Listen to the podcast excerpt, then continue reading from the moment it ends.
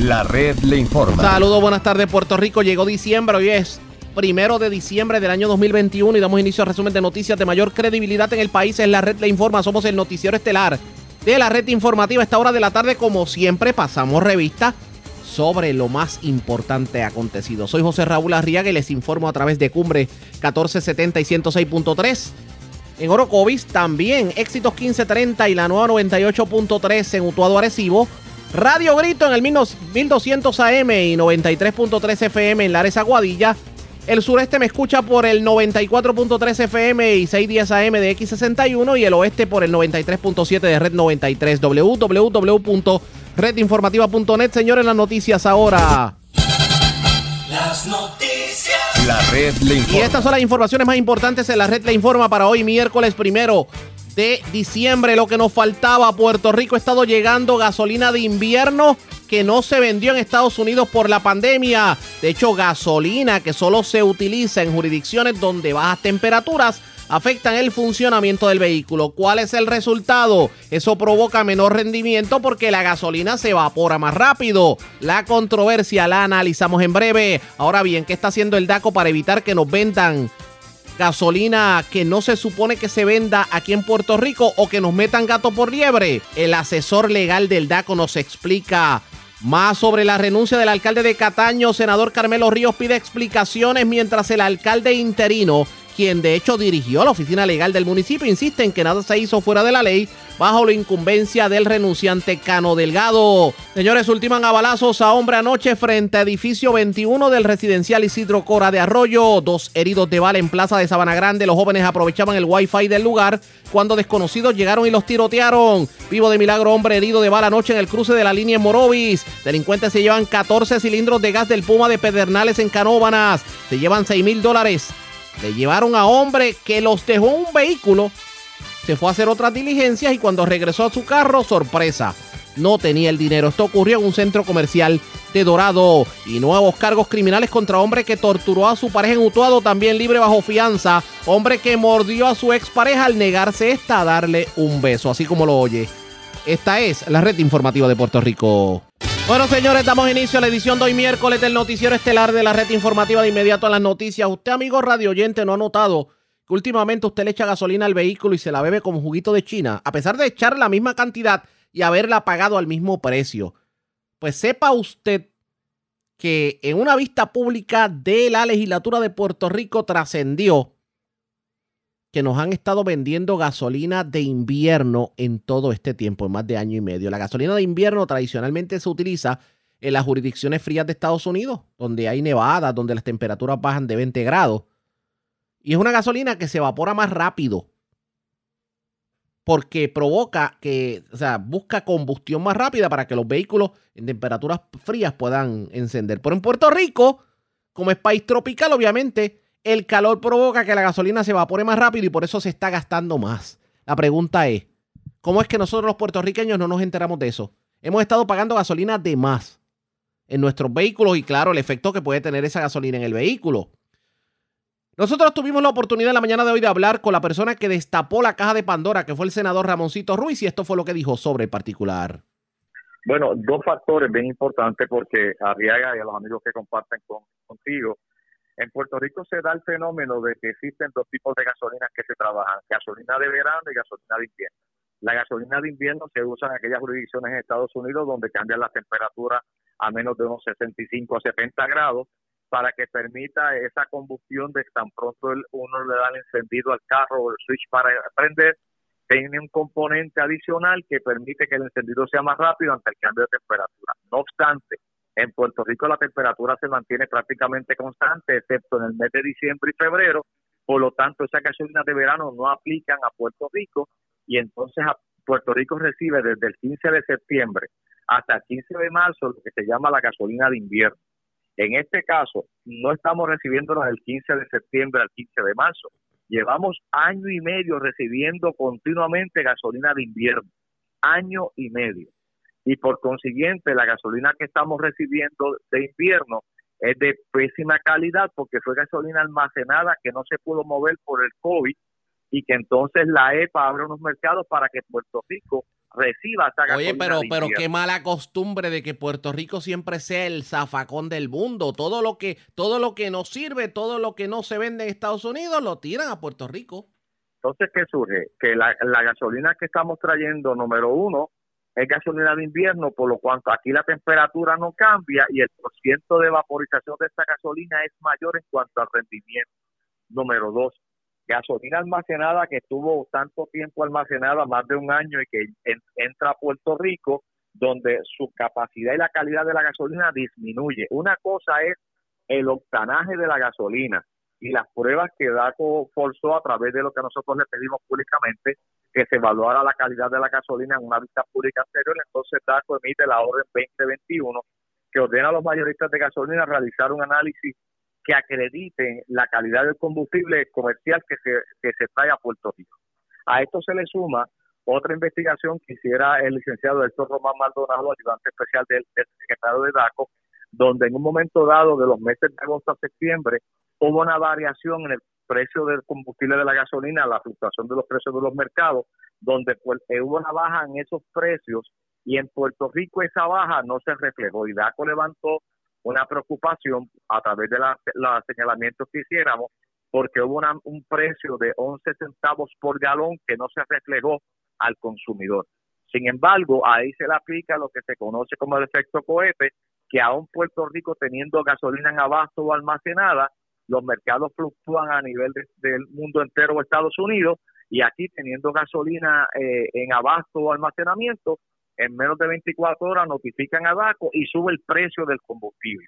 Eso es lo que se conoce como el efecto eh, pluma cohete. No obstante, la gasolina el fin de semana bajó, bajaron los mercados y se ha reflejado una mínima disminución en la bomba y cuando DACO entonces, a través de la Comisión de Gobierno, nosotros forzamos la investigación, DACO nos dice, oye, sí, se reflejó esa baja y ahora esos mayoristas están alegando que en el precio de operación, la operación le conllevó que aumentó el precio, por lo tanto, y buscan un sinnúmero de subrefugios para justificar por qué no se bajó el precio al, al detallista.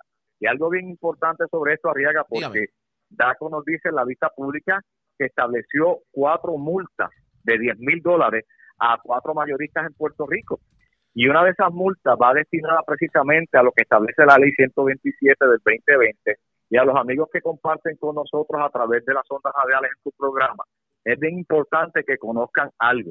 La ley 127 del 2020 obliga al mayorista, a los mayoristas, a los nueve mayoristas que tiene Puerto Rico, cinco que son importadores y cuatro que son eh, distribuidores locales que le compran a esos cinco mayoristas, los obliga a que los componentes que tiene la gasolina, el mayorista se lo tenga que presentar al detallista y si José Arriaga o Ramón Ruiz Nieves, este senador que habla con ustedes en la mañana de hoy, llega a una estación de gasolina, le dice, oye, yo quiero que tú me presentes, me des copia o me informes los componentes de la gasolina que te estoy vendiendo, el detallista no se lo puede negar.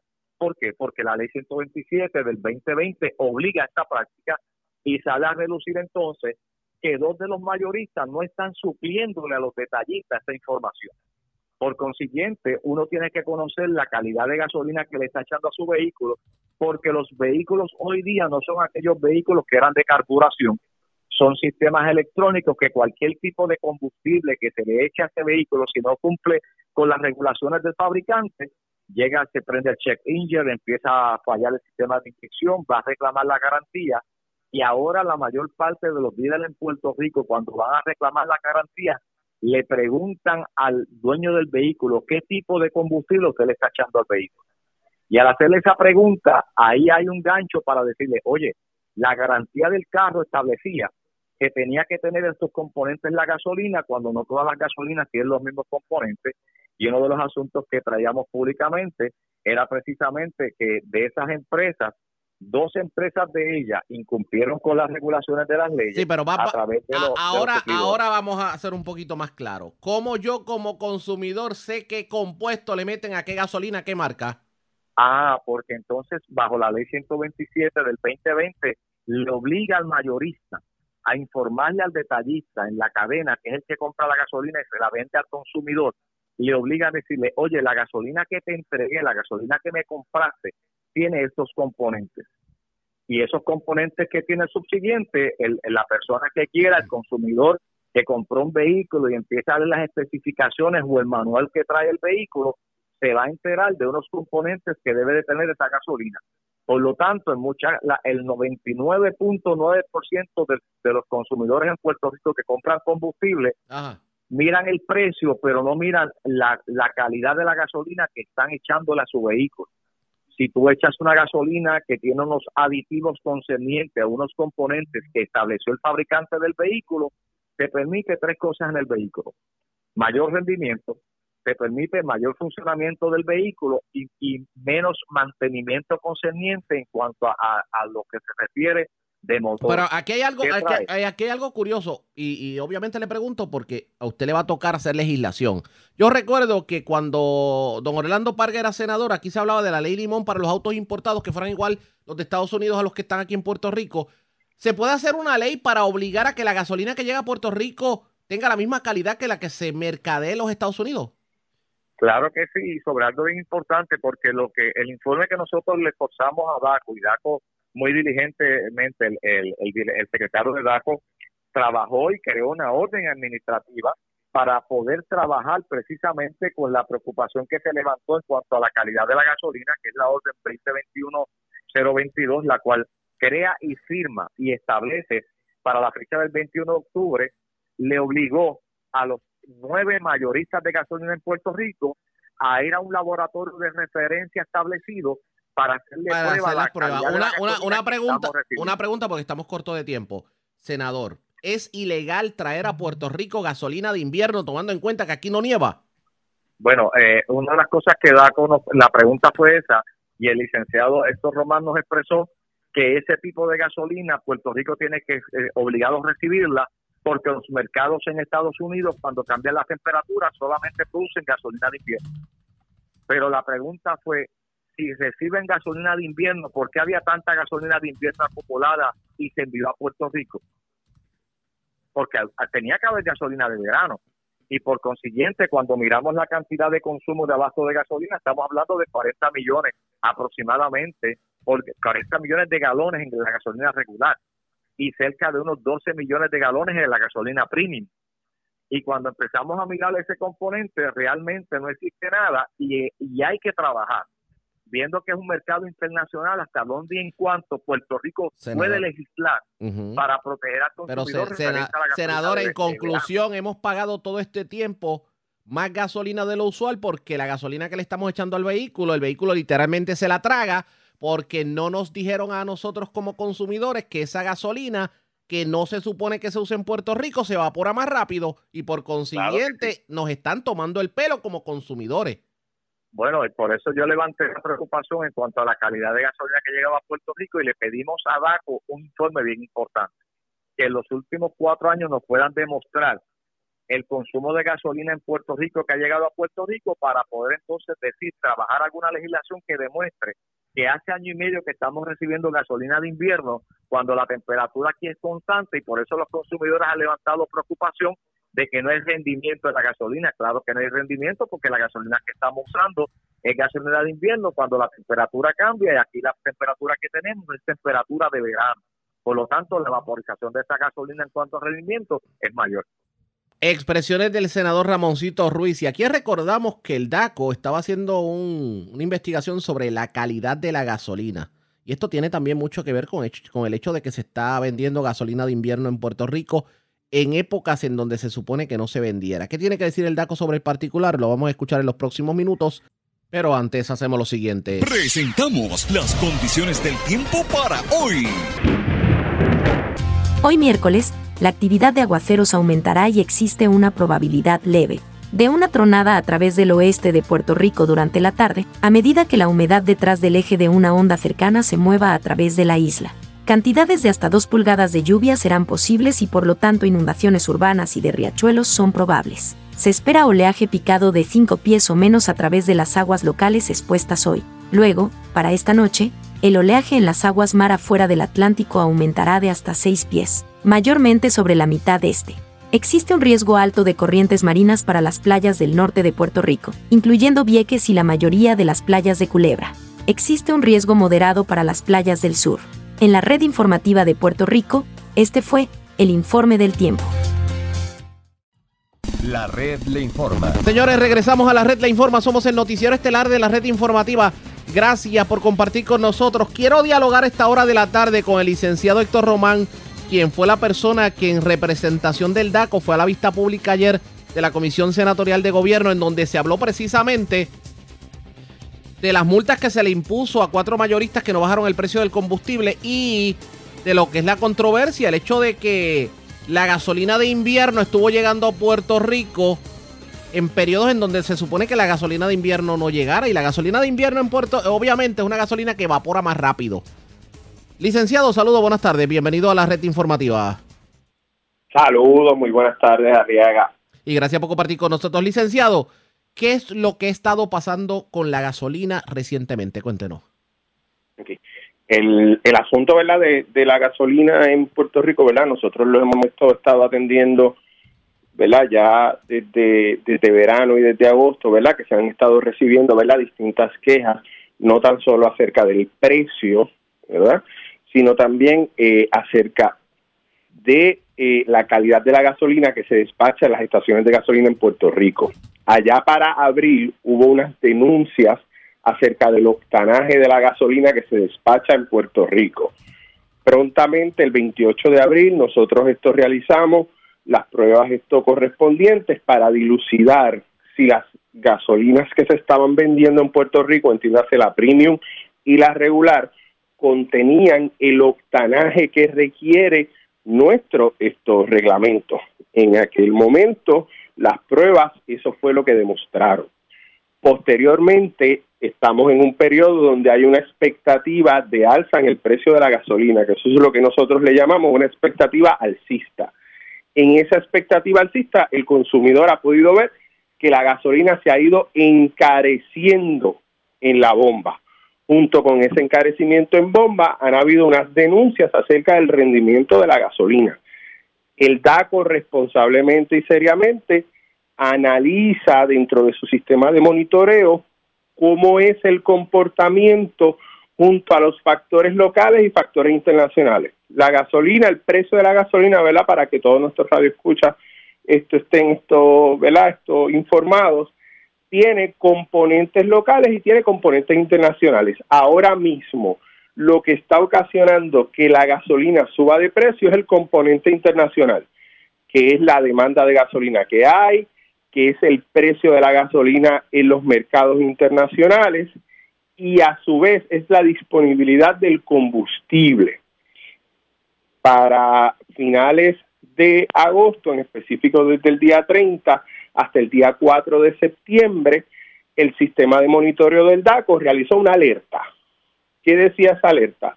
Esa alerta decía que había eh, una reducción en el precio en el mercado internacional que no se trasladó con la misma intensidad al mercado local. Pues prontamente el DACO comenzó una investigación sobre ese asunto. ¿Para qué? Para dilucidar si en efecto esa alza eh, correspondía de la magnitud en la cual nosotros la estábamos verificando, que es el famoso efecto pluma cohete. ¿Cuál es el efecto pluma cohete? Que cuando los precios suben, suben como, como un cohete y cuando los precios bajan o tienden a bajar, no, no bajan de, de la misma magnitud y empiezan a bajar como si fuera una pluma.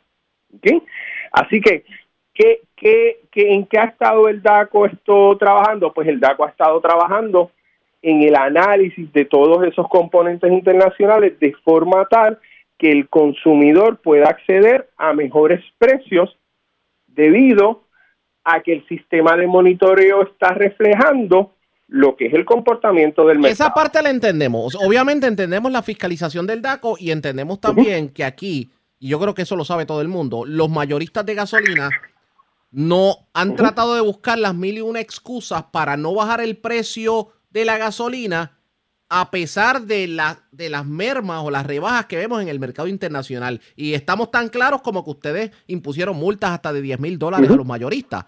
Pero aparte de eso, tras que la gasolina la estamos pagando cara, lo que tal vez levanta la bandera de preocupación en la ciudadanía es la calidad de la gasolina. que se levantó ese cuestionamiento y ustedes inclusive enviaron Ok. a hacer Con pruebas. respecto, sí, sí, sí, con respecto a la calidad de la gasolina que se vende en Puerto Rico.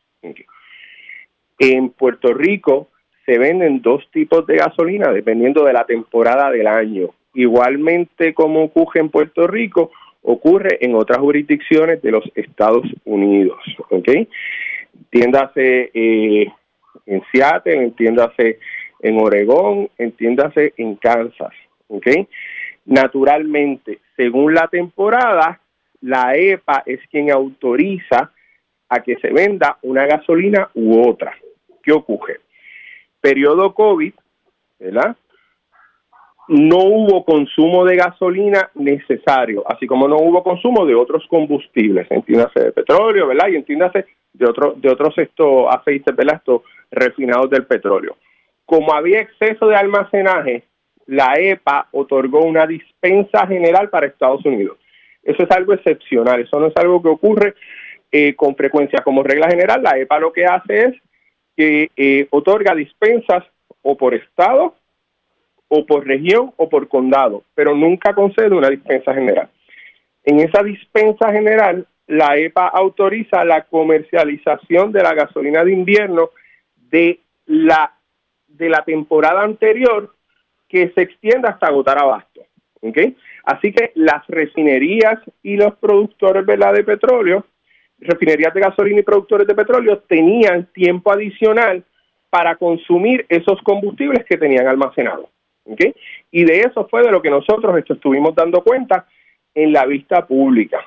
En ese sentido, pues en Puerto Rico, al igual que en otras jurisdicciones de los Estados Unidos, pudo haber llegado combustible, esto, ¿verdad? O llegó combustible de, de, de que estaba cubierto por la dispensa. En eso estamos. Quiere decir, yo le pregunto directamente. En Puerto Rico siempre, siempre se ha consumido gasolina de, de invierno y gasolina estoy, de verano. estoy de, Era acuer- parte estoy de acuerdo, estaba- está- estoy de acuerdo con eso, pero aquí se ha consumido gasolina de invierno en invierno. sí. Pero consumir gasolina de invierno en mayo, en abril, pues no tiene sentido.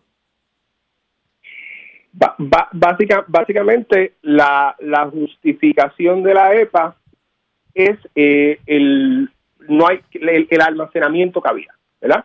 Hay un exceso de almacenamiento producto a que hubo un bajo consumo durante la temporada del COVID, pues porque todos estábamos encerrados, nadie salía. Eso se hizo en Puerto Rico. poco. Eso se hizo en Puerto Rico nada más. No, no, no, eso fue, eso es una dispensa general, eso es lo que lo que lo que estaba explicando. Sí, no, por Fue eso. una dispensa general y, ocu- y, y como se le como se informó en la vista pública, ¿verdad? Ocurrió en Texas y ocurrió en Arizona. Pero que escuche, suelen pero tener en verano temperaturas mucho más calientes que las de Puerto Rico. en eso estamos totalmente de acuerdo. Pero eh, en este caso, tomando en cuenta que Puerto Rico es un, un territorio tropical, que obviamente eh, aquí no vamos a alcanzar las temperaturas que requiere la gasolina de invierno. ¿Hay algo que pueda hacer el gobierno o sugeriría el DACO algo para evitar que aquí en Puerto Rico se venda gasolina de invierno? Sí, en, en ese sentido, ¿verdad? Lo que nosotros esto estuvimos, ¿verdad? Informando, ¿verdad? Que este asunto de la gasolina de verano y la gasolina de invierno no es un asunto de, de, este año únicamente, siempre ha sido un asunto recurrente. En ese sentido, el DACO, ¿verdad? Ha realizado consultas informales y lo que nos comprometimos, ¿verdad? Esto con, con la comisión es a realizar. Un estudio mucho más esto eh, formal acerca de la disponibilidad de la gasolina de verano fuera de la temporada de verano. Que es básicamente el argumento eh, clave en todo esto. El argumento clave es que fuera de la temporada de verano no se produce gasolina de verano, por lo tanto no estaría disponible. Al estar escasa, el precio va, va a ser muy, muy al alza para los consumidores y eso no compensa, ¿verdad? El que, el que se pueda comercializar. Por eso, por eso es que entonces ese es el argumento informal. Así que ahora el DACO pues se va a dedicar a realizar el estudio y a atender el asunto seriamente, como siempre ha hecho, para esto, ¿verdad? Poder tener una, una, una respuesta formal Sí. y una alternativa, ¿verdad? Esto eh, de, de política pública hacia eso. Eso entendemos. Lo que pasa es que yo creo que para, yo creo que el pueblo está claro. Aquí no hay cuestionamiento si el DACO está haciendo o no está haciendo su trabajo. Me parece que eso está eh, estipulado. Aquí tal vez el cuestionamiento del pueblo es que todos sabemos y el que no lo sepa le orientamos que la gasolina de invierno en una jurisdicción tropical significa menor rendimiento de gasolina porque aquí no vamos a ver temperaturas como las que vamos a ver, como las que vemos en, la, en el norte o en el este de Estados Unidos, que es para lo que verdaderamente se utiliza esta gasolina de invierno. Y, y obviamente uno quiere el mayor rendimiento por el dinero que uno está pagando, precisamente por eso que viene el cuestionamiento. Sí, sí, en, en ese sentido, eh, ¿verdad? En, en, Puerto Rico no hay refinerías de petróleo, de gasolina, ¿verdad? En ese sentido, nosotros no tenemos el producto refinado, así que nosotros lo tenemos que comprar en el mercado internacional. Si nosotros tenemos que acudir al mercado internacional a comprar gasolina, nosotros tenemos que comprar la gasolina que está disponible en el mercado internacional. Si la gasolina de verano no está disponible fuera de la temporada de verano, pues no podríamos acceder a ella. Ese, ese es un poco el, el argumento, ¿verdad? Y parte de eso, por ejemplo, fue lo que yo le comenté ¿verdad? A, a, la comisión, un país productor de petróleo como lo es Nigeria, que es el primer productor de petróleo de África, Nigeria no tiene refinerías de gasolina. Así que toda la gasolina que se consume en el país es importada. Eso quiere decir que está sujeto a los precios internacionales y cuando sube mucho, sus ciudadanos se ven muy afectados en el bolsillo, aún produciendo petróleo.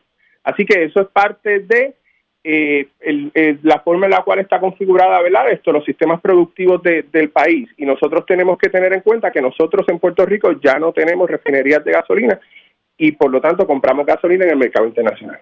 Por eso entonces es que tenemos que hacer este estudio serio de qué, qué gasolina de verano quedaría disponible en invierno y cuánto nos costaría para tomar entonces una decisión de política pública hacia dónde nos vamos entonces a dirigir. Vamos a estar pendientes y esperemos que obviamente la fiscalización continúe porque esto de estar pagando más dinero de lo usual por la gasolina no tiene sentido, sobre todo cuando vemos otros precios en otras jurisdicciones y, y sobre todo el hecho de, de, de, asuntos que no controlamos porque, y le sepa usted licenciado, y le preguntamos sobre el particular, la gasolina de invierno si un, ah, si un vehículo falla, el vehículo está en garantía y uno lleva el vehículo y se logra determinar que se estuvo utilizando gasolina de invierno, se invalida la garantía.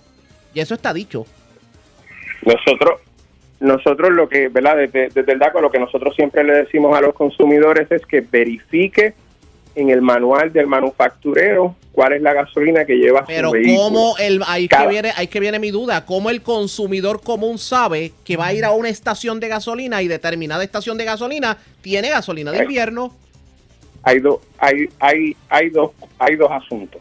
La, la, la, gasolina de, de, invierno no por sí sola daña esto ningún ningún vehículo. Por lo menos por, por, lo menos le adelanto que la garantía en muchos vehículos nuevos dice que, dice, dice eh, por ejemplo, en muchos vehículos nuevos advierte que no se debe utilizar gasolina de invierno en, en, Puerto Rico específicamente. Lo dice la garantía y la invalida la garantía. Hay personas que han llegado que le prendió el check engine por gasolina y cuando determinan que es ese tipo de gasolina, invalida la garantía. Número uno, ¿verdad? Eh, la recomendación siempre, ¿verdad? Cada, cada manufacturero de cada vehículo de motor que tampoco se fabrican en Puerto Rico, ¿verdad? Los vehículos de motor que nosotros utilizamos tampoco se fabrican en Puerto Rico, determina cuáles son las recomendaciones. De acuerdo a esas recomendaciones, usted va a saber el tipo de gasolina que necesita su vehículo en cuanto a octanaje y en cuanto a composición química. Lo próximo es que usted va a acudir a la gasolinera, ¿verdad? La estación de gasolina de su preferencia y usted va a solicitar cuál es la composición química de esas gasolinas o eh, puede con su teléfono inteligente, puede con su teléfono inteligente escanear un código QR que tienen que tener cada estación de gasolina y que nosotros Permítame, permítame, permítame un momentito, pero yo creo que esto tengo que darle seguimiento. Permítame hacer la pausa. Porque yo creo que nos quedamos hablando de eso porque me, me abrió una caja de Pandora que interesó el discutir. Vamos a una pausa, regresamos rapidito.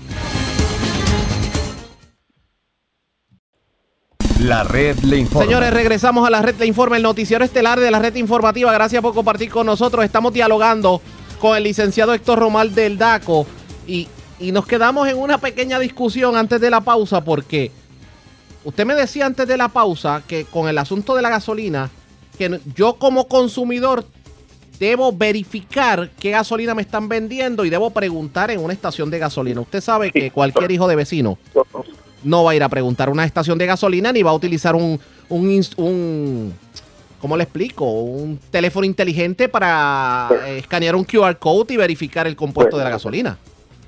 Pues Arriaga, yo, ¿verdad? Con mucho, con mucho respeto, tengo que decir que tenemos muchos, pero muchos consumidores que están bien informados, ¿verdad?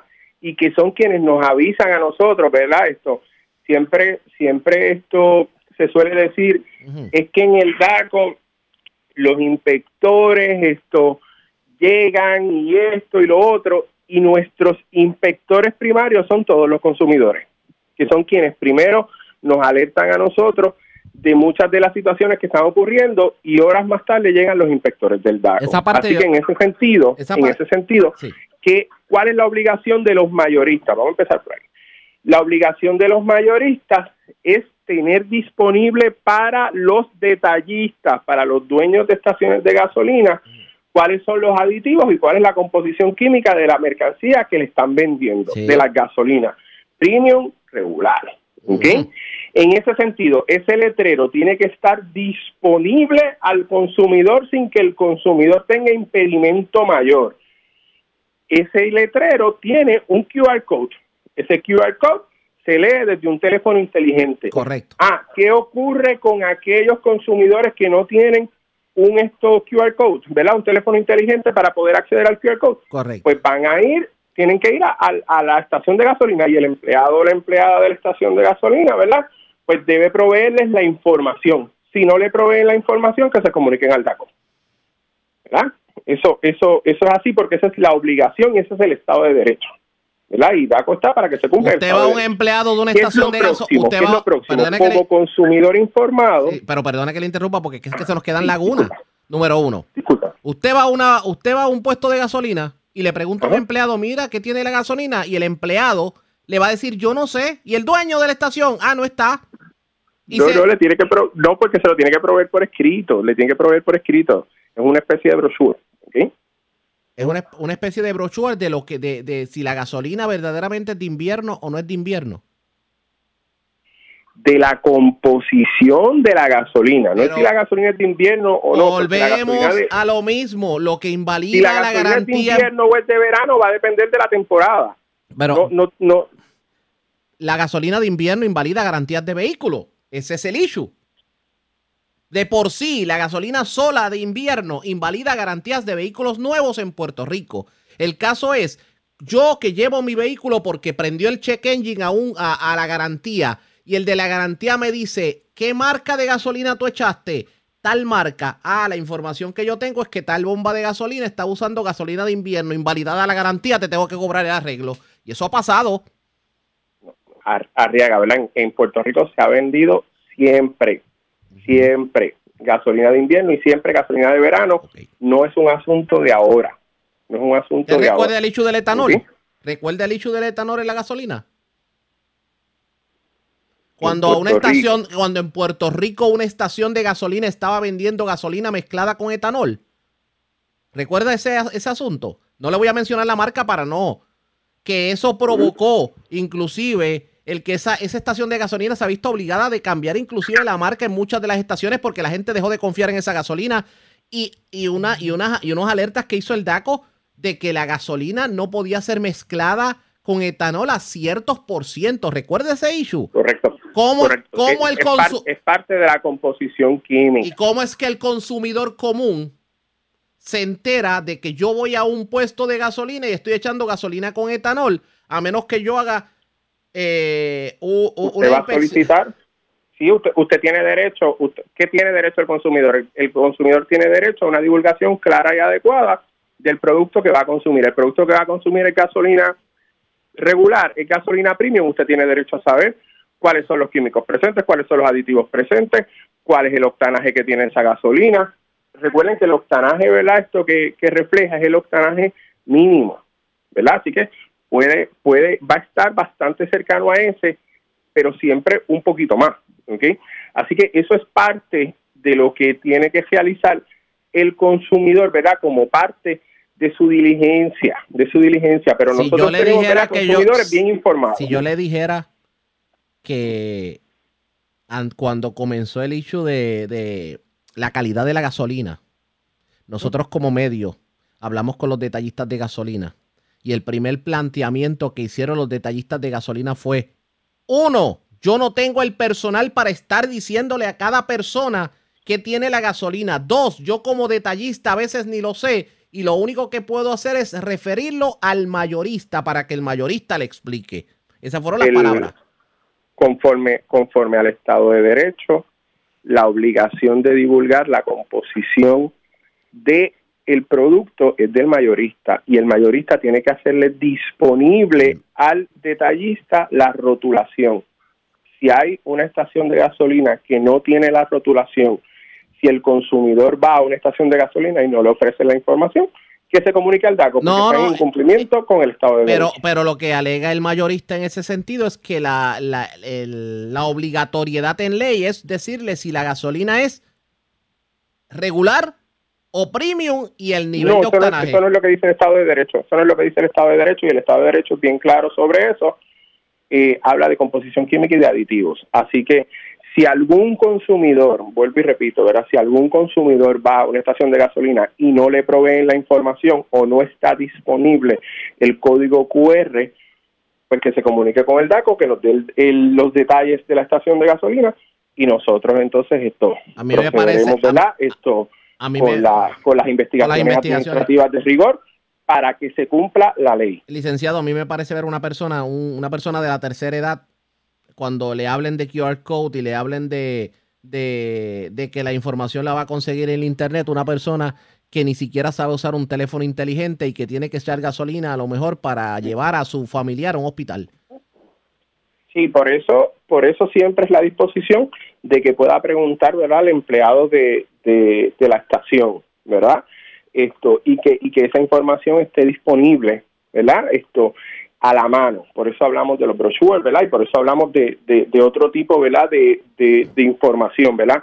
Más allá del teléfono inteligente. Dígame algo, ¿cuál fue el Pero- resultado de la investigación que ustedes pero hicieron? esto no ah, es óbice, esto no es óbice para que no se cumpla la ley. ah, no, claro. si alguna persona de la tercera edad, ¿verdad? De la misma manera, en el DACO usted puede realizar querellas por nuestra página de Facebook, puede realizar querellas, ¿verdad? Esto de modo esto electrónico y nos puede llamar, Seguro. ¿Verdad? Y nosotros tenemos todas esas alternativas disponibles porque hay consumidores que tienen unos medios y hay consumidores que funcionan mejor por otros medios. Estoy de acuerdo. Siempre está disponible el teléfono. Si algún consumidor de la tercera edad siente que se le han vulnerado sus derechos y que no le han ofrecido la información que por ley está mandatado, que nos llame, que nos llame.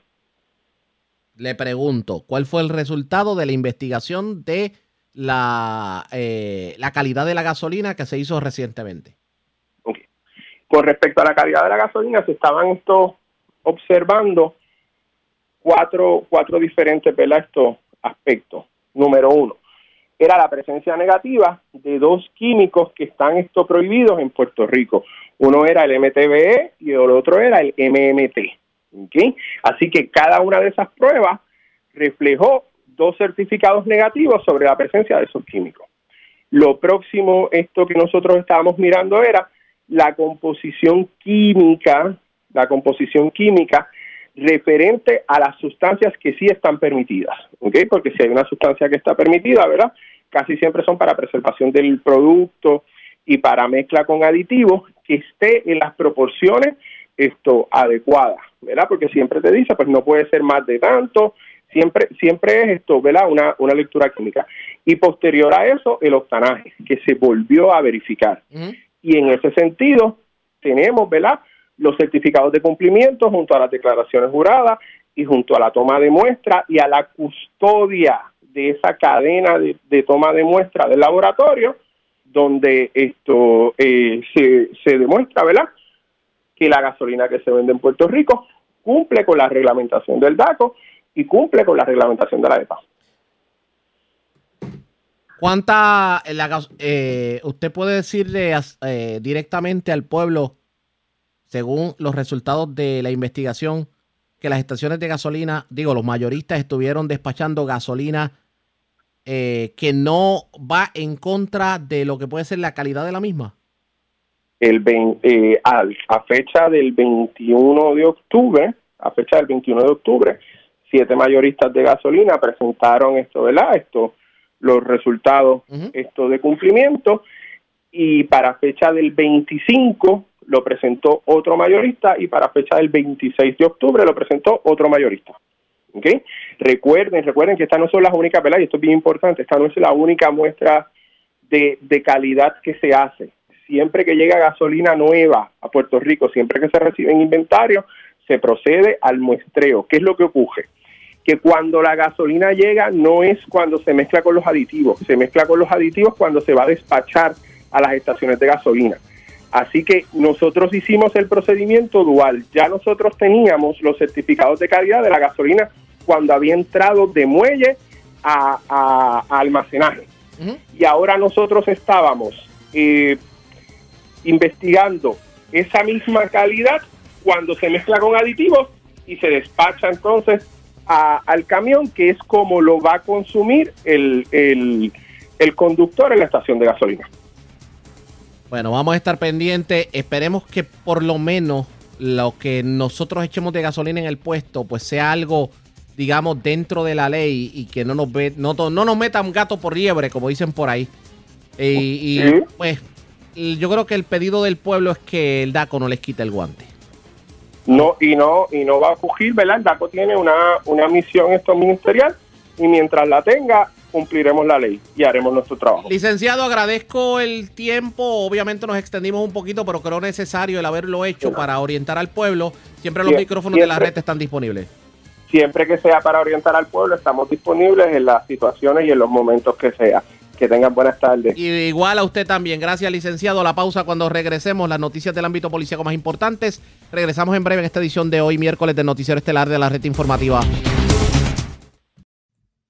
La red le informa. Señores, regresamos a la red le informa. Somos el noticiero estelar de la red informativa edición de hoy miércoles. Gracias por compartir con nosotros. Vamos a noticias del ámbito policíaco. Comenzamos en el sureste de Puerto Rico porque una persona fue ultimada a balazos en un residencial de Arroyo. Además, se erradicaron cargos criminales contra un joven de 27 años, quien aparentemente eh, pues le entró a escobazos a una vecina y ah, digamos que le ocasionó daños a varios vehículos de la comunidad y también amenazó de muerte a los dueños de estos vehículos.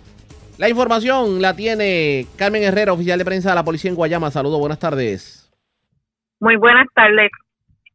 ¿Qué información tenemos?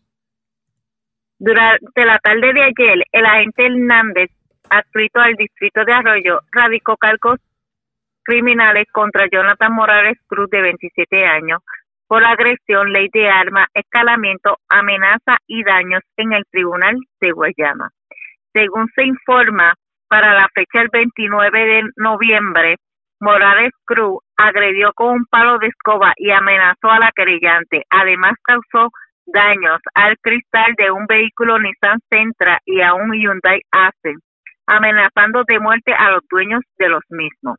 El caso fue consultado con el fiscal Pumarejo, quien instruyó en la erradicación de los cargos mencionados. El juez Ángel Rodríguez, luego de escuchar la prueba, determinó causa y ordenó arresto, fijando una fianza de 70 mil dólares, la cual no prestó, siendo este ingresado en la cárcel La Cuchara de Ponce. Por otro lado, los agentes del distrito de Arroyo investigaron un asesinato ocurrido a eso de las nueve y quince de la noche de ayer frente al edificio 21 de residencial Isidro Cora del mismo municipio.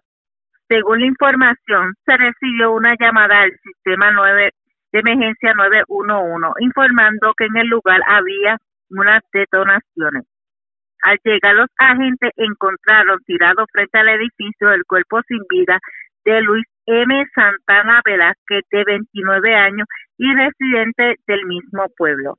Este caso fue referido a la agente de León de la División de Homicidios, quien en unión a la fiscal Rodríguez continuarán con la investigación.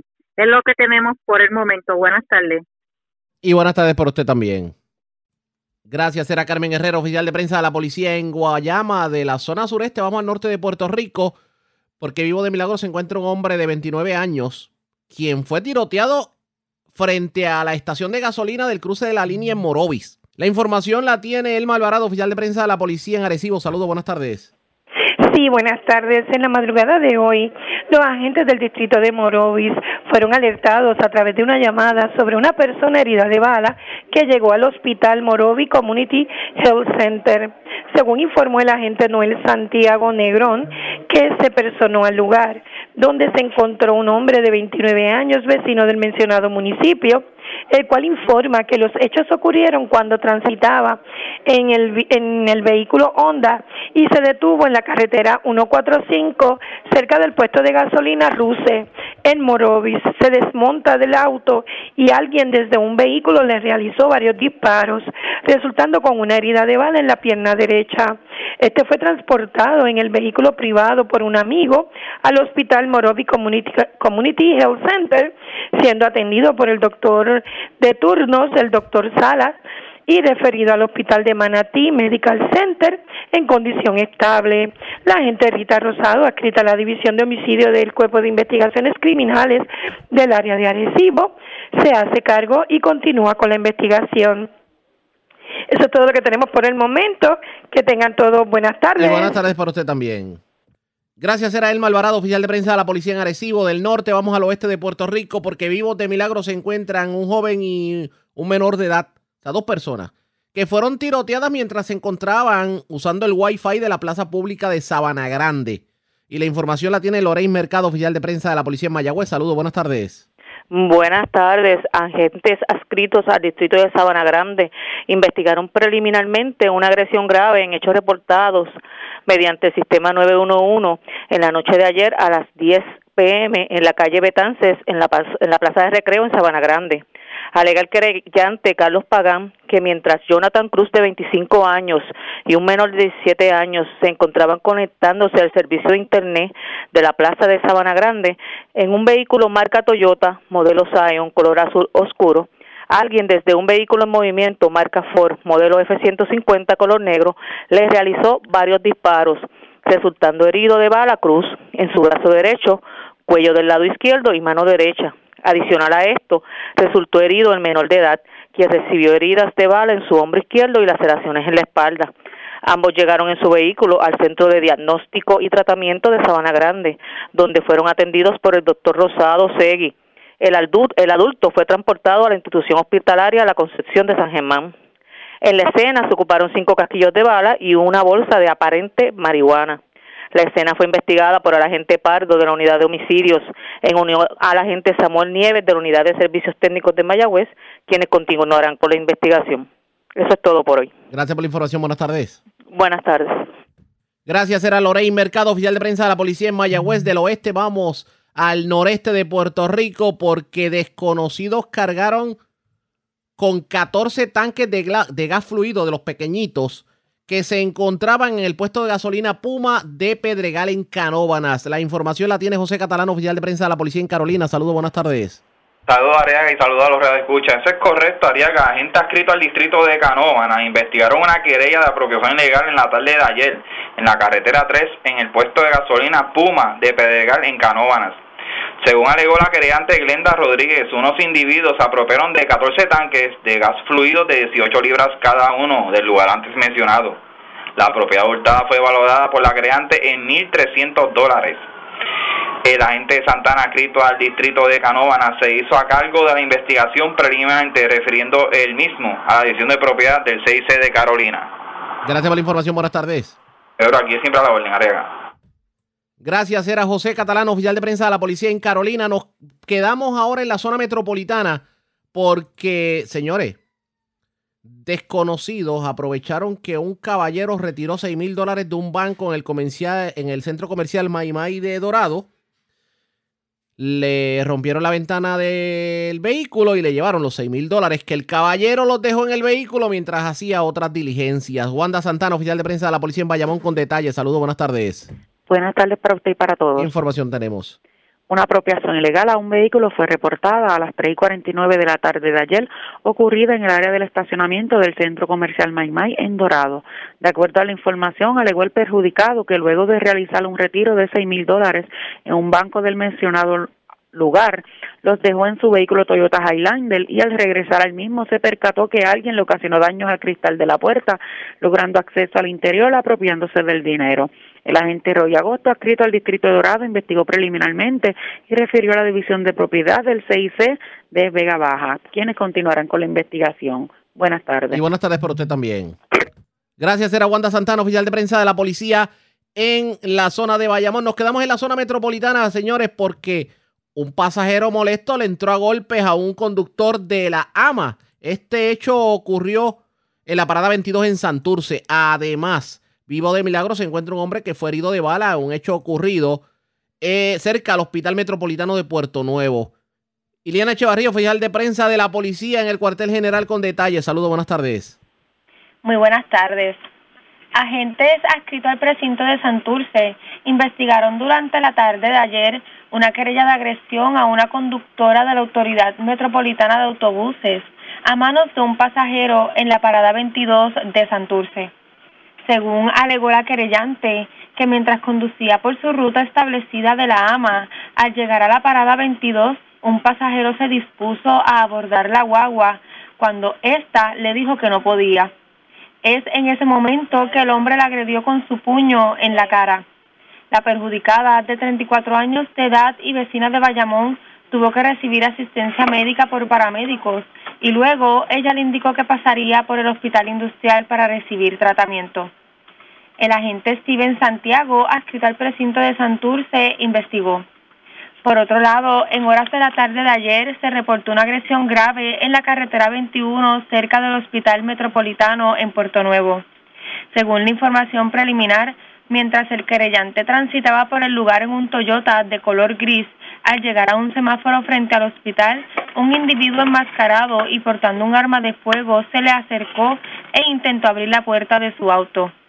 Posteriormente, el individuo golpeó el cristal del vehículo y le realizó un disparo, causándole una laceración en el hombro izquierdo y daños a la carrocería.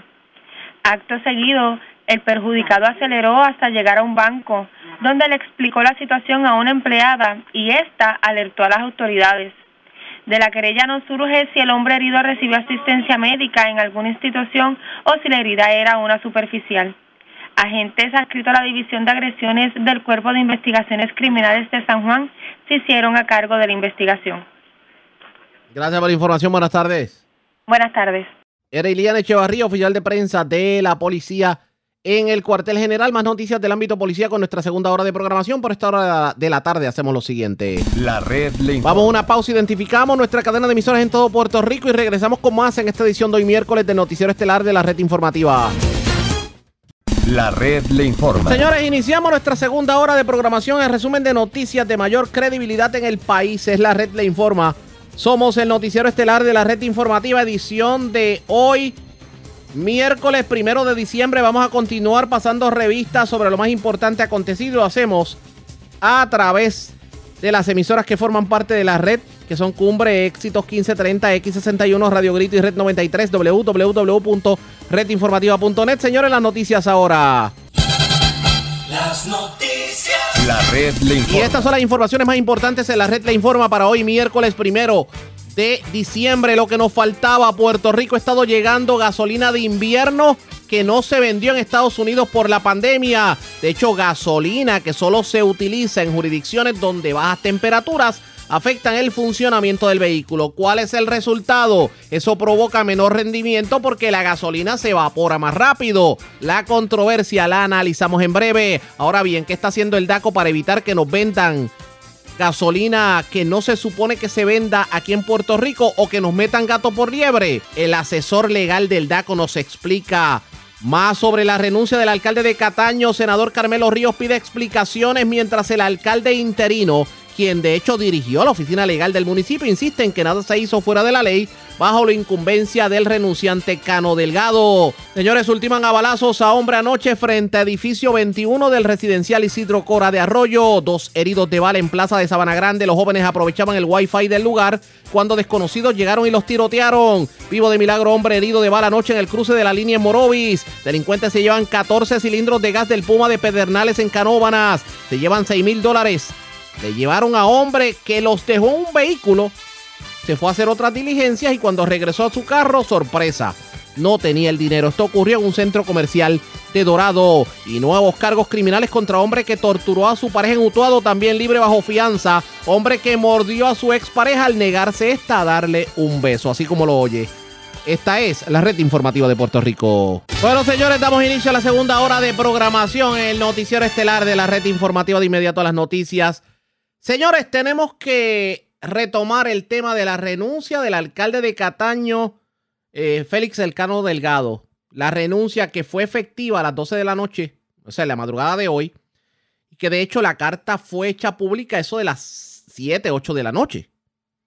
Pero hoy también el otro alcalde envió una misiva al presidente del Partido Nuevo Progresista, en este caso el gobernador Pedro Pierluisi, renunciando a todas sus posiciones de liderato dentro del Partido Nuevo Progresista. Tenemos cobertura completa sobre el particular y vamos a leer para ustedes precisamente la carta que enviara el alcalde Félix Elcano, Elcano Delgado de lo que es la razón de su renuncia y esto fue lo que dijeron en la carta. Escuchen esto.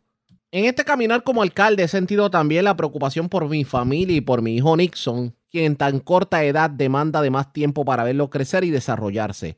Esa oportunidad no me la quiero perder y me corresponde anteponer sobre cualquier consideración en bienestar de mi familia. Es mi deber personal y sobrepasa todo interés profesional. Luego de evaluar y ponderar mi situación familiar, le notifico que he tomado la decisión de renunciar al cargo de alcalde de Cataño efectivo a las 11 y 59 de la noche del 30 de noviembre. Esta decisión es final y firme y deseo que tras su notificación se proceda de inmediato con los trámites correspondientes para completar la vacante existente como lo establece el Código Municipal de Puerto Rico y las demás leyes aplicables.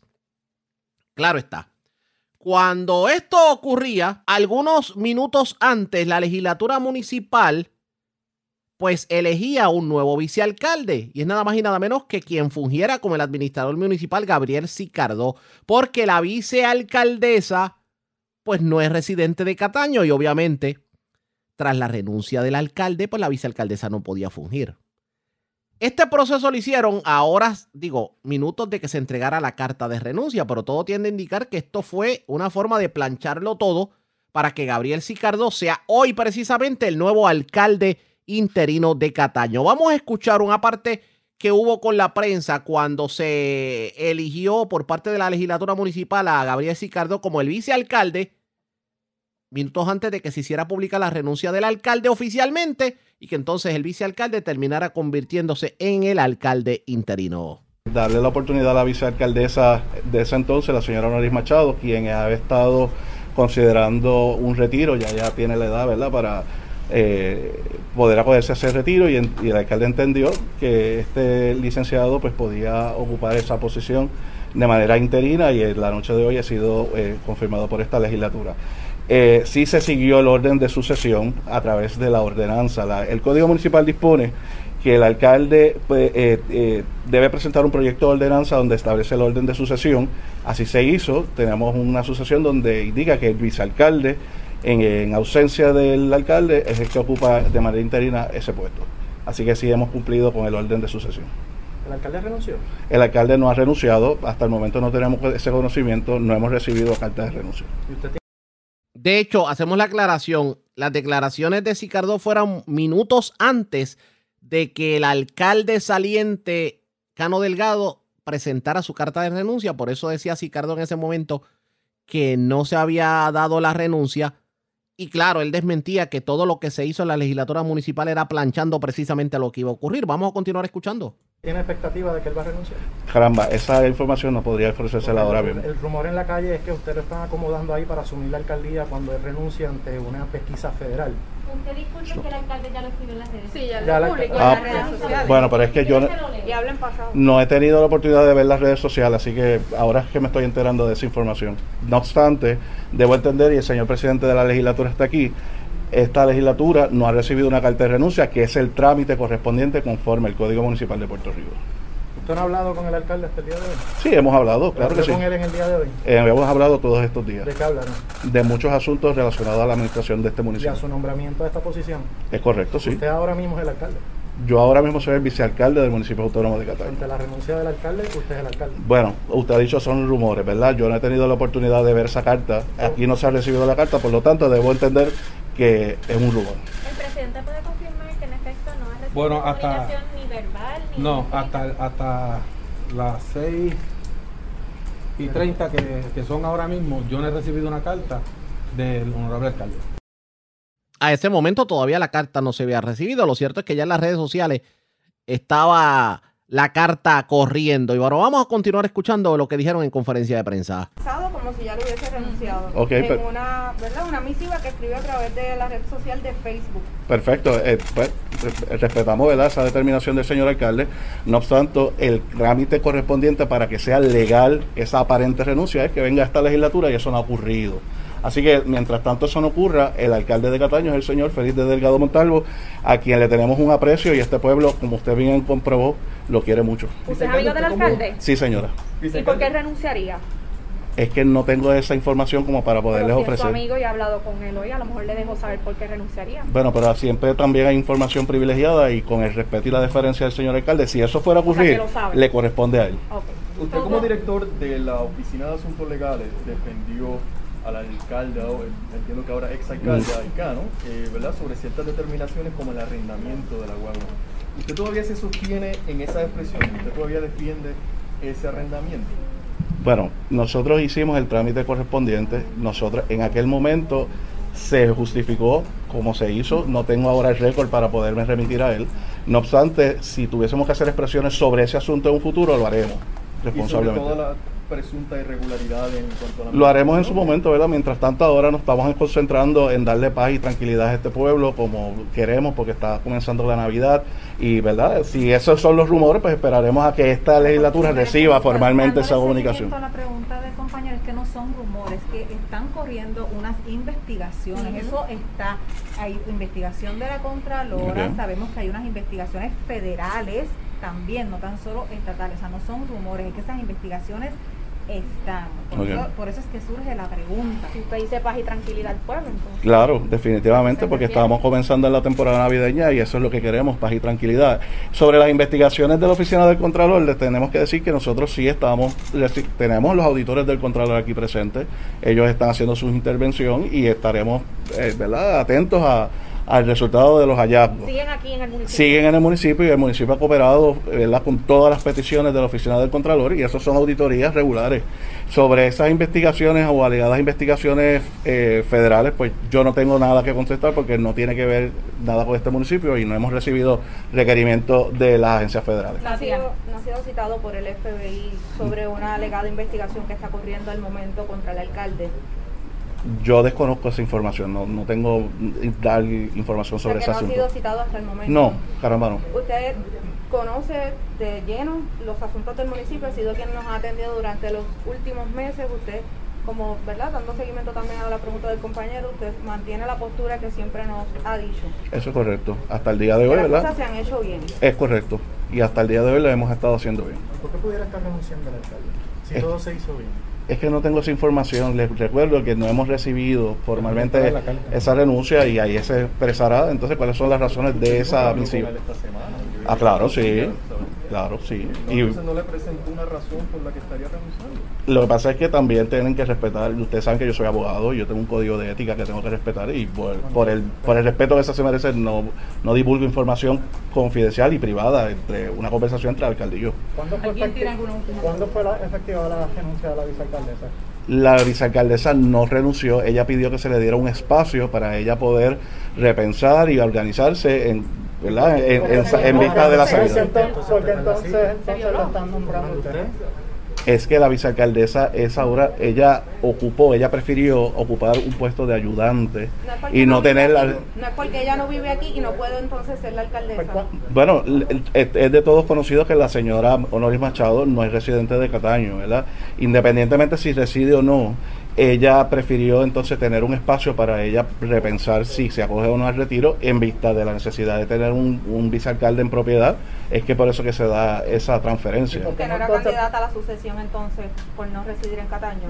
Precisamente entonces, ¿por qué no dejar que el administrador fuera Alexis. entonces la persona? Bueno, pues eso fue una decisión del señor alcalde y él no está aquí, ¿verdad? Como para contestar Entonces esa el pregunta. alcalde lo nombra a usted para que usted sea el alcalde, ¿no? El alcalde me dio el es lo que me está diciendo ahora y yo Es que, que- me hable de frente, no, no el- necesito eufemismo. o sea, usted el- lo acaba de decir que lo acaban de sentar en esta silla por una decisión del alcalde Ok. ante, no, la evidente renuncia del mismo. Es que el alcalde no ha renunciado. Pero Mientras el alcalde no haya presentado una renuncia, los rumores son exactamente lo que ustedes acaban de decir, rumores. Ok, no ha presentado la carta de renuncia, en eso usted tiene toda la razón, pero el alcalde ya ha hecho unas expresiones a través de las redes sociales y eso no son rumores, esas expresiones del alcalde están aquí dejando básicamente entrever porque le pide disculpas al pueblo, habla en pasado por los pasados cinco años como alcalde, o sea, independientemente de que no haya enviado la carta, ya le está soltando lo que es la silla de la alcaldía con este mensaje que él acaba de... De hecho, dice que el poder ciega. ¿Usted sabe a qué se refiere? No he tenido la oportunidad de leer ese, ese, ese post, ¿verdad? Y, y preferiría tener ese espacio. Y, y una vez si ocurriese eso que dice ser el rumor, pues se le estará notificando. pregunta, porque vamos a terminar. Laura y termino con Francis. Sí, eh, usted como presidente eh, presidió, aunque usted ¿verdad? prefiera reservarse el contenido de esa comunicación, pero sí tuvo la oportunidad de hablar con el alcalde y que él le notificara ¿verdad? Su, su determinación. En ningún, yo he tenido comunicación con el alcalde como normal eh, de trabajo, pero en ningún momento él me ha expresado a mí de su renuncia. Incluso la carta por lo menos no le no me, no me ha llegado. Una vez la carta me llegue a mí, yo me comprometo con ustedes, así se la llega. ¿Le habló sobre el nombramiento del vicealcalde? El alcalde está viendo ahora mismo. Eh, me gustaría si quisiera Es, es lo que me trajo fue el nombramiento, que es lo que con Nosotros- yo cumplo, pero por la ley. Pero hablar del nombramiento. No, lo, que se, se habla del alcalde. proyecto que me trajeron a mí Está y yo voy a llamada. bajo la extraordinaria, que es lo que yo tengo que aplicar. la extraordinaria, que es el nombramiento. Bueno, ya de que, ya que usted dice que no tiene conocimiento de la decisión del alcalde, eh, la aplicación me está dejando saber que la página del señor alcalde está conectada esta transmisión en vivo. Si usted quisiera aprovechar y decirle algo a la persona que usted hoy está sustituyendo. Bueno, el señor alcalde le tengo entera deferencia, ha trabajado por estos cinco años como ningún alcalde lo había hecho, ha transformado esta ciudad.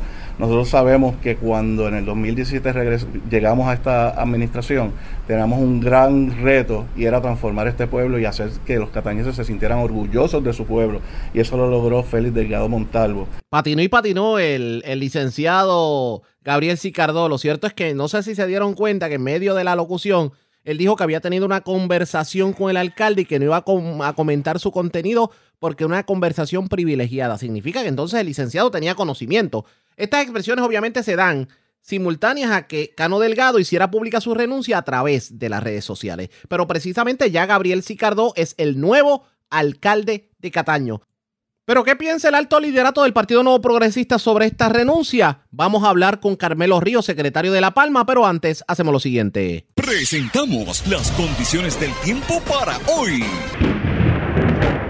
Hoy miércoles, la actividad de aguaceros aumentará y existe una probabilidad leve de una tronada a través del oeste de Puerto Rico durante la tarde, a medida que la humedad detrás del eje de una onda cercana se mueva a través de la isla. Cantidades de hasta 2 pulgadas de lluvia serán posibles y por lo tanto inundaciones urbanas y de riachuelos son probables. Se espera oleaje picado de 5 pies o menos a través de las aguas locales expuestas hoy. Luego, para esta noche, el oleaje en las aguas mar afuera del Atlántico aumentará de hasta 6 pies, mayormente sobre la mitad este. Existe un riesgo alto de corrientes marinas para las playas del norte de Puerto Rico, incluyendo Vieques y la mayoría de las playas de Culebra. Existe un riesgo moderado para las playas del sur.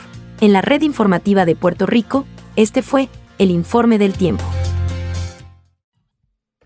La red le informa. Señores, regresamos a la red Le Informa, el noticiero estelar de la red informativa. Gracias por compartir con nosotros esta hora de la tarde de diálogo con el secretario general del Partido Nuevo Progresista, Carmelo Ríos. Saludos, buenas tardes, bienvenido a la red informativa. Saludos a ti, Ariaga, del pueblo de Puerto Rico. Un abrazo. Y gracias por compartir con nosotros sobre la situación de Cano Delgado. ¿Qué ocurre en el PNP? Tengo entendido que ya le envió una carta renunciando a las posiciones de liderato dentro del partido, pero le pregunto, esta situación de Cano Delgado, ¿cómo la acoge el PNP?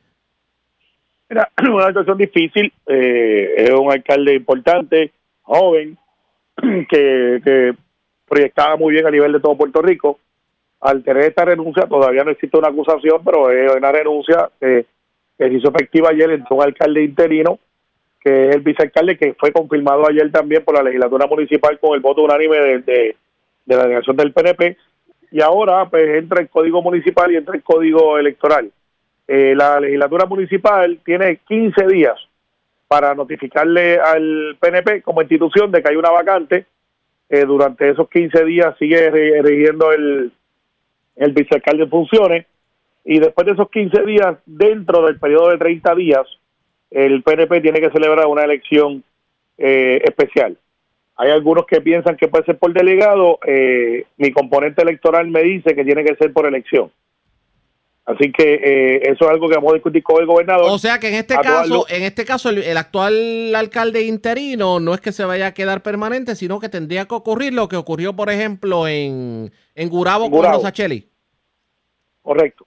Ese yo creo que es el caso más, eh, porque ahí hubo una controversia. El comité municipal este dijo que iba a ser Rosacheli. Eh, se llevó el caso de parte del partido, en aquel momento Ricardo Rosselló como gobernador. Eh, y pues eh, hubo unas decisiones del tribunal de que se llevará la elección y se llevó la elección. Políticamente hablando, ¿le afecta al Partido Nuevo Progresista esta situación? El que se esté, porque es cierto que no hay cargo y cierto que él alega razones personales, pero la mera especulación de que aquí hubo irregularidades, de que los federales están investigando, pues usted sabe cómo es la gente. Una cosa es eh, el ámbito legal y otra cosa es la cancha política. ¿No le preocupa? Bu- Bueno, siempre hay que preocuparse, no es, esto no, no es que nos ayuda, pero mirándolo en frío, dentro de la situación es la mejor, porque pues pudiéramos estar hablando de alguien que dice me quedo y me voy a defender, es decir, que hay una acusación. Aquí es todo lo contrario, es una persona que dice, mira, aquí puede ser que haya algunas situaciones y yo me voy. Y por lo tanto no hay exigencia de petición de renuncia, no existe otra cosa. Eh, que no sea que tomó la decisión correcta y se acabó. Así que corre la cosa. Usted es senador del distrito de Bayamón y Cataño es parte del distrito de Bayamón. Eh, Así es. ¿Usted en todo el tiempo que vio al alcalde no notó algo extraño o cómo evalúa sus ejecutorias en el tiempo que fue alcalde? Mira, desde el punto de vista como legislador, vi un alcalde activo en la comunidad, eh, la gente lo quiere muchísimo. Mira las redes sociales de él, te invito a que hagas el análisis de cuando él hace su, su comentario ayer por la noche. El noventa y pico por ciento de los comentarios es a favor de la, su gestión como alcalde. No cabe duda que él transformó Cataño, que se veía una energía bien positiva eh, versus los que teníamos anteriormente.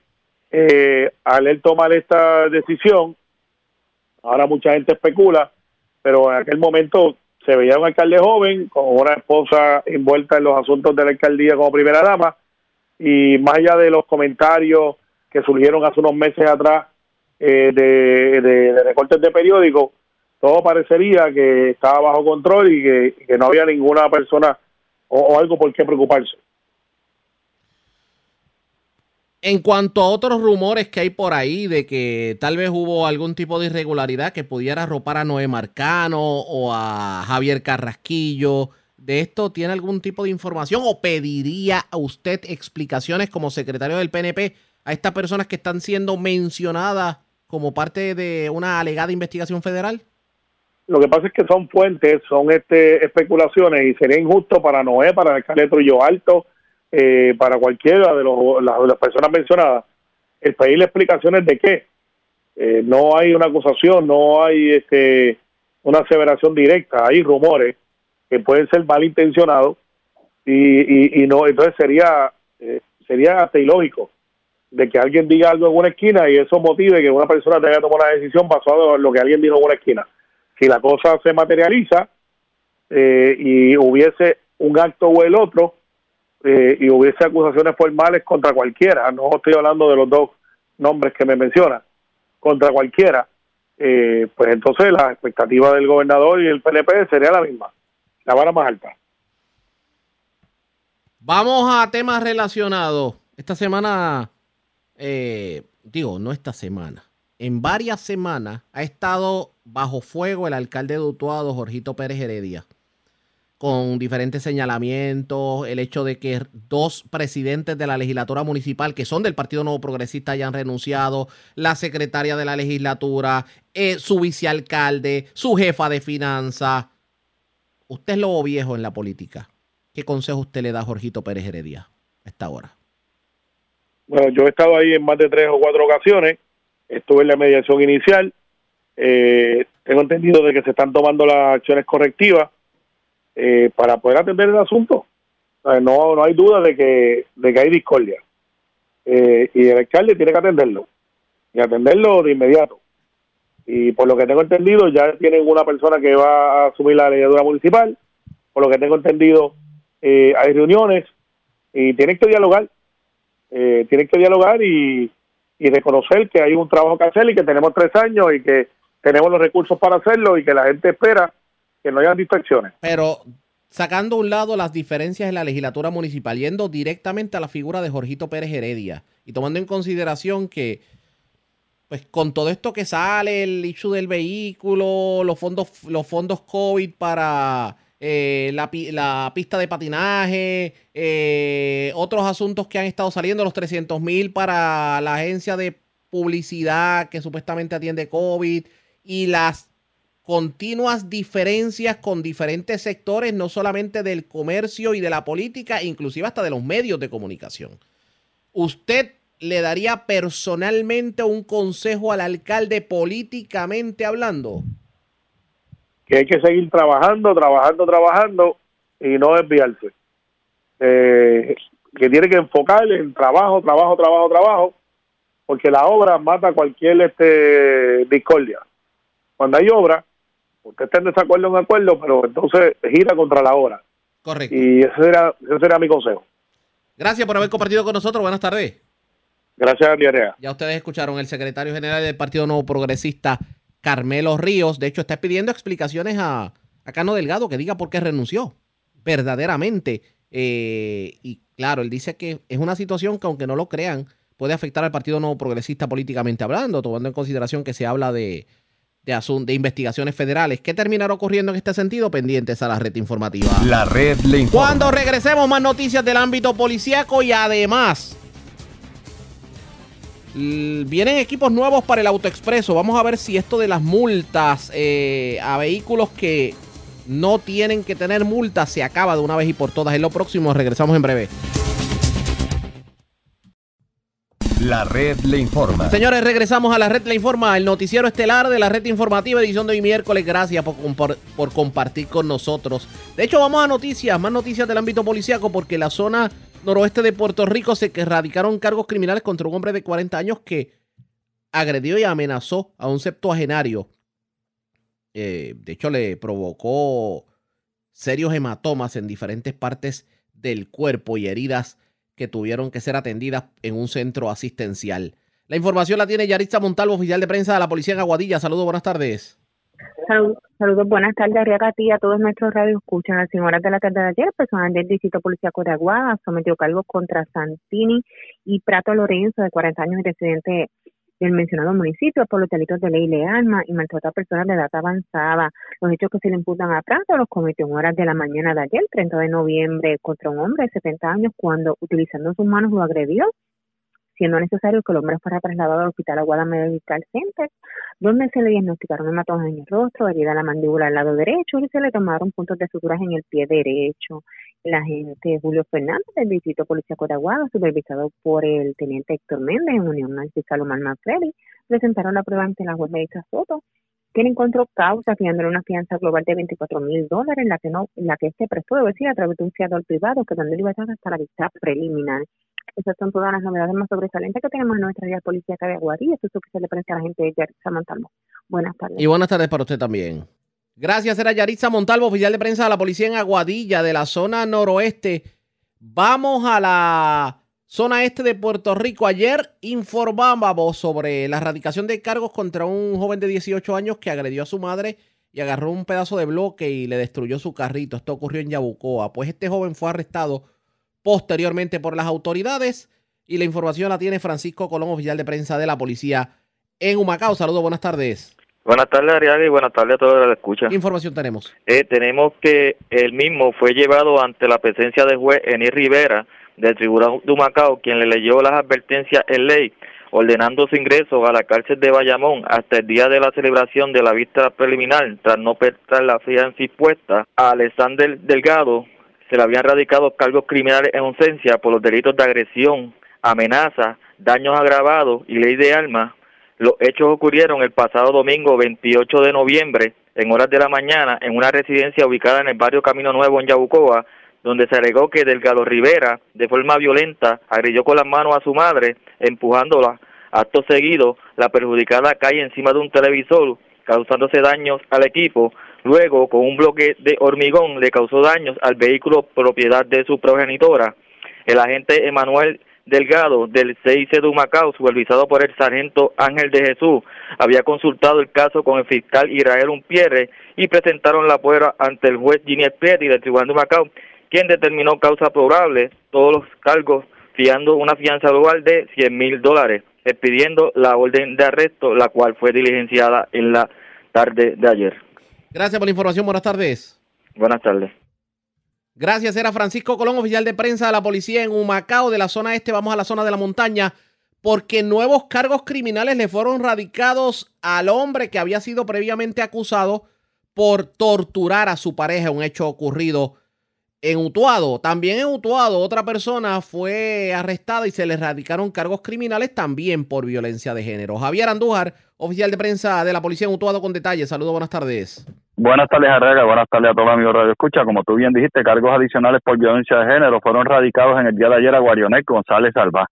Según información ofrecida por la teniente Carmen Pagan Andújar, directora de la División de Violencia Doméstica de Utuado, en el día de ayer, luego de una ardua investigación, se le radicaron más cargos criminales al imputado.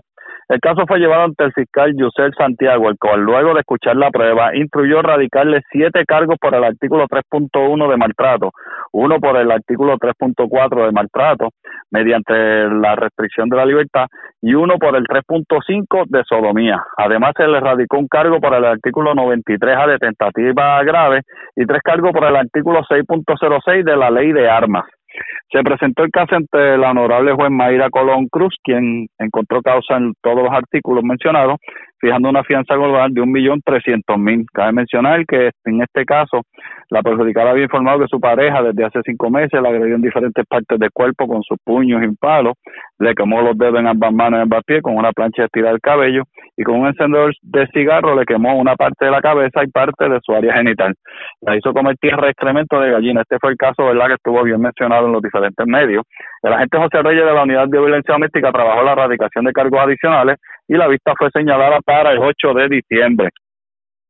Por otro lado, cargos por violencia de género fueron radicados en el día de ayer a un hombre en. Según la información ofrecida por la teniente Carmen Pagan Andújar, en el día de ayer se radicaron cargos por violencia de género a Luis F. Méndez González, de 36 años y reciente en. En este caso, la víctima alegó que se iba a marchar de la residencia y el agresor le quería dar un beso, por lo que la agarró ¿verdad? por la boca y al esta negarse, la mordió en el labio. Eh, el individuo fue arrestado y nos informó el agente Osvaldo Huerta de la Unidad de Violencia Doméstica que consultó el caso con la fiscal Carmen Santiago, quien instruyó a radicar cargo por el artículo 3.1 de violencia doméstica. Este fue llevado ante la presencia del honorable juez Melissa Santiago Núñez, quien luego de escuchar la prueba encontró causa, fijándole una fianza de cinco mil dólares, la cual fuese diferida por OSA. La vista fue señalada para el 19 de enero del próximo año. Básicamente eso es lo que tenemos en el área policíaca durante las últimas 24 horas, Riaga. Gracias por la información. Buenas tardes. Buenas tardes a todos. Gracias, era Javier Andújar, oficial de prensa de la policía en Utuado, de la zona de la montaña. Vamos nuevamente al norte de Puerto Rico porque se erradicaron cargos criminales contra dos personas. Aparentemente, el pasado 29 de noviembre, estas personas fueron arrestadas por apropiarse de herramientas, baterías, etcétera, etcétera, del Walmart de Plaza del Mar Shopping Center en Atillo. Y casualmente contra uno de estos arrestados ya pesaba una orden de arresto por desacato al tribunal. El Malvarado, oficial de prensa de la policía en Arecibo con detalles. Saludos, buenas tardes. Sí, buenas tardes. El agente Carlos Sonera, adscrito a la División de Delitos contra la Propiedad del área de Arecibo, bajo la supervisión del sargento Ángel Pérez, en unión al fiscal Luis Ramos, radicaron cargos por apropiación ilegal agravada y obstrucción a la justicia, a la autoridad pública contra Sayari, Oyola Espinosa, de 23 años, y Edwin Gutiérrez Talavera, de 38, ambos residentes de Barceloneta. De acuerdo a la investigación, para la fecha del 29 de noviembre del año en curso, los imputados fueron arrestados por alegadamente apropiarse de mercancía de la tienda Walmart, tales como un taladro de batería, una sierra de batería, una planta eléctrica y un juego de herramientas marca Hard Tool, valoradas en 1.772 dólares. Esto, eh, la, la, mercancía fue recuperada en su totalidad y en adición, eh, contra Sayas, Sayari Oyola pesaba una orden de arresto por desacato al tribunal. Esto violación a la ley 22 de tránsito, no pagar los derechos anuales y conducir conductor no autorizado con una fianza de 60 mil expedida por el juez Rafael Lugo del Tribunal de Arecibo. El caso se presentó ante el juez Francisco Santiago del, el Tribunal de Arecibo, quien luego de escuchar la prueba determinó causa, fijando una fianza de 50 mil dólares a cada uno los cuales no pudieron prestar, siendo ingresado en la cárcel de Bayamón hasta la vista preliminar pautada para el 15 de diciembre. La orden de arresto fue diligenciada por la juez Cindia Irizarry Casiano del Tribunal de Arecibo. Eso es todo lo que tenemos por el momento. ¿Qué es lo que tenemos por el momento? Que tengan todos buenas tardes. buenas tardes para usted también. Buenas tardes. Elmo Alvarado, oficial de prensa de la policía en Arecibo. Señores, vamos a otro tema porque la secretaria del Departamento de Transportación y Obras Públicas, Eileen Vélez Vega, tuvo la oportunidad de comparecer a una vista pública de la Comisión de Transportación que investiga la problemática relacionada a las multas de autoexpreso. Y a su salida de la vista pública, la titular del departamento comentó que le pareció positivo la recomendación de trabajar con los centros de inspección con el fin de tener la data correcta con el sello del vehículo registrado en AutoExpreso e indicó que es algo que se puede hacer a corto plazo, o sea que, que el mismo centro de inspección pues pueda dar el número de AutoExpreso, claro está. Ante las múltiples quejas por las multas, asegura la titular de la agencia que se va a estar trabajando también con un nuevo diseño de pórticos. Pero vamos a escuchar parte de las declaraciones de la secretaria sobre ambos temas. Parte de las, recomendaciones hoy, por ejemplo, para trabajar con los centros de inspección, yo encuentro eso muy positivo. Las personas anualmente tienen que renovar su marbete. Nosotros estamos promoviendo que las personas se registren. Es por ley y también para nosotros tener la data correcta del sello con el vehículo que esté registrado. Así que lo vemos positivo. Este, lo tenemos que trabajar con la Directoría de Servicios al Conductor y nosotros trabajamos con los centros de inspección, así que yo eso lo veo positivo y, lo veo como una medida que podemos tomar eh, bastante rápido. Claro, la resultación de ustedes es que sí se registren los... Claro que sí, la, sigue siendo parte de nuestra campaña, es que las personas registren su sello, ahí entonces se registran también AutoExpreso Móvil, le llegan las notificaciones, pueden ver su balance, lo pueden recargar, si llegaran a pasar y se les prende el semáforo, tienen esas 120 horas, lo puedes hacer automáticamente en, la, en el AutoExpreso Móvil, así que eso es conveniente y es rápido. Pueden parar también en, la en el carril de recarga o pueden hacerlo a través del web. Pero esa es la idea, ¿no? Que entonces ellos tengan la información disponible y es ley registrar el sello, no es una opción. No estamos diciéndole hágalo por chiste, es que, es que tienen que hacerlo por ley. Eso es parte de obtener el autoexpreso, el sello.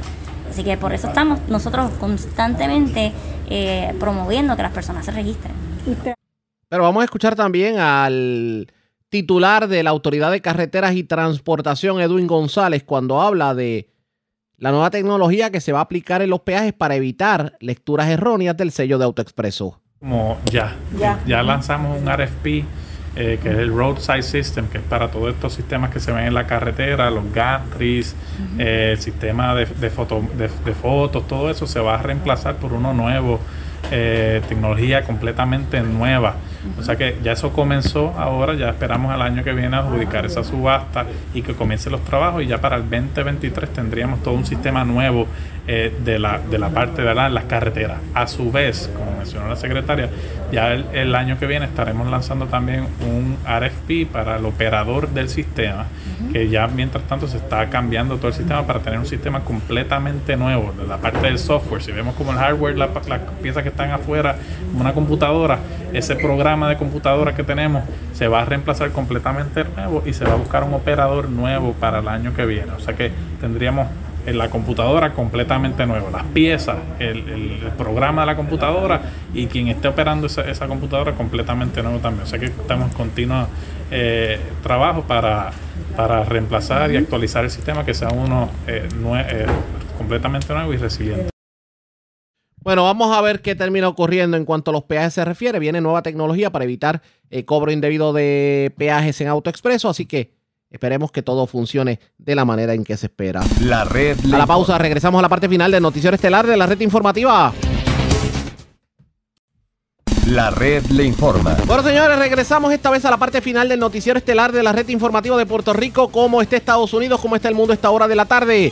Vamos con DN, nos tienen un resumen completo sobre lo más importante acontecido en el ámbito nacional e internacional. La Organización Mundial de la Salud advierte que la variante Omicron del coronavirus representa un riesgo muy alto para el mundo y que podría desencadenar nuevas olas de contagios, en especial en lugares donde las tasas de vacunación de la población son bajas. El lunes, el director general de la Organización Mundial de la Salud, el doctor Tedros Adhanom Ghebreyesus, agradeció a los líderes del sur de África por advertir sobre la aparición de la nueva variante y pidió un tratado mundial para la prevención, preparación y respuesta ante futuras pandemias.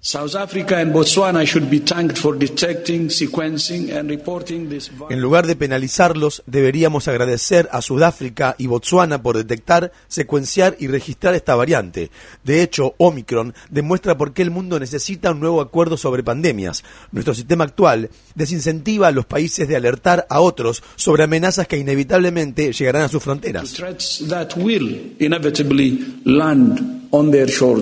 El lunes, más de dos millones de enfermeros de 28 países presentaron una queja ante Naciones Unidas para exigir que se investigue a los países ricos que han bloqueado la propuesta de crear una exención de los derechos de propiedad intelectual de las vacunas contra la COVID-19. El personal de enfermería acusa a los gobiernos de proteger las ganancias de las grandes empresas farmacéuticas a expensas de la salud pública. El presidente chino Xi Jinping se ha comprometido a donar mil millones de dosis de vacunas contra la COVID-19 a África, que se sumarán a las casi 200 millones de dosis que China ya ha suministrado. Solo alrededor del 10% de la población africana ha recibido una dosis de vacuna, en comparación con el 64% de la población en América del Norte. En Estados Unidos, los Centros para el Control y la Prevención de Enfermedades han ampliado sus recomendaciones y ahora afirman que todos los adultos estadounidenses deberían recibir una dosis de refuerzo contra el coronavirus. Asimismo, la empresa Pfizer anunció que esta semana pedirá a los organismos reguladores que aprueben las dosis de refuerzo para jóvenes de entre 16 y 17 años. En la Casa Blanca, el presidente Biden dijo que la variante Omicron es motivo de preocupación pero no una causa para entrar en pánico. Biden sostuvo que la Casa Blanca trabajará con las compañías farmacéuticas para reformular las vacunas contra el coronavirus de manera que sean más eficaces contra la variante Omicron.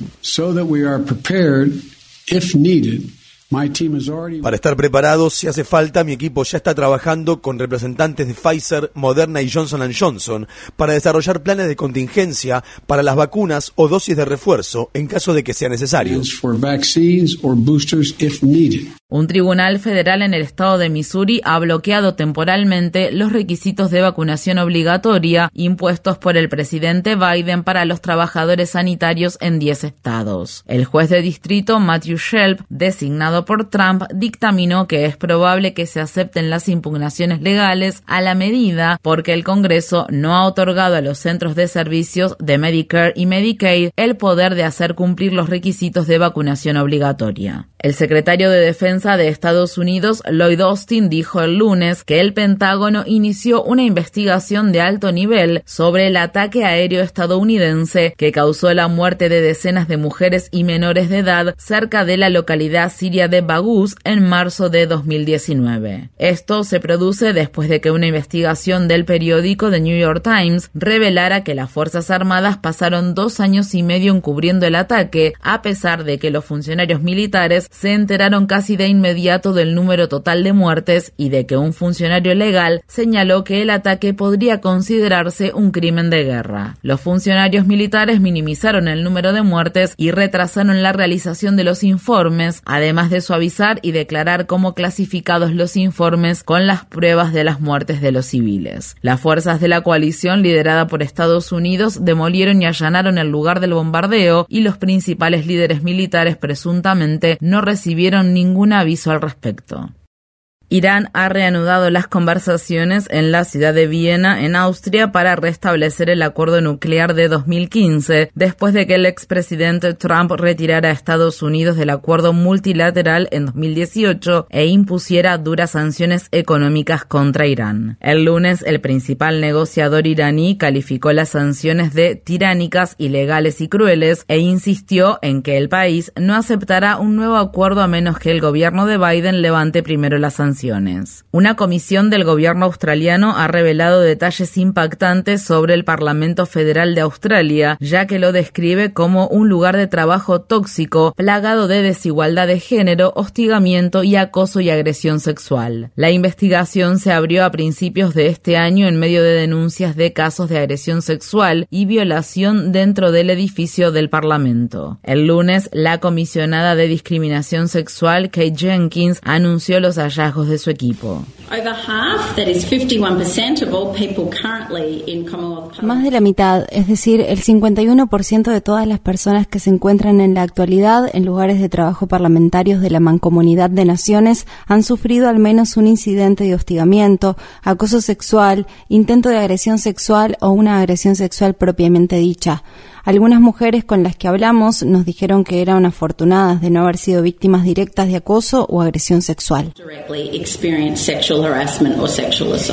En Nueva York, el lunes comenzaron las declaraciones iniciales en el juicio federal por trata de personas con fines de explotación sexual contra Ghislaine Maxwell, una mujer británica de la alta sociedad acusada de atraer a niñas en una posición económica vulnerable para que el depredador sexual y traficante sexual convicto Jeffrey Epstein abusara de ellas. La fiscal Lara Pomeranz le dijo al jurado que en la década de 1990 Maxwell comenzó a reclutar niñas para que Epstein abusara de ellas sexualmente, diciéndoles que las habían contratado para dar masajes. Pomeranz argumentó que Epstein y Maxwell luego idearon un esquema piramidal de abuso y dijo que los dos eran cómplices. Al menos cuatro mujeres que sufrieron abuso sexual a manos de Epstein cuando eran menores de edad testificarán durante el juicio, incluida una sobreviviente que tenía 14 años en ese momento. Maxwell enfrenta una posible condena de hasta 70 años de prisión si la declaran culpable de todos los cargos, incluida la trata sexual de una menor. Epstein falleció en una cárcel del distrito de Manhattan en 2019 y el médico forense de Nueva York que lo examinó dictaminó que la causa de su muerte fue el suicidio. La cadena de noticias CNN ha anunciado que revisará información recientemente publicada que detalla cómo el presentador Chris Cuomo ayudó a su hermano, el desacreditado exgobernador del estado de Nueva York, Andrew Cuomo, a elaborar una estrategia para defenderse de las entonces crecientes acusaciones de acoso sexual. El lunes se publicaron miles de páginas de nuevas pruebas y testimonios bajo juramento que revelan que Andrew Cuomo, quien se comprobó que acosó sexualmente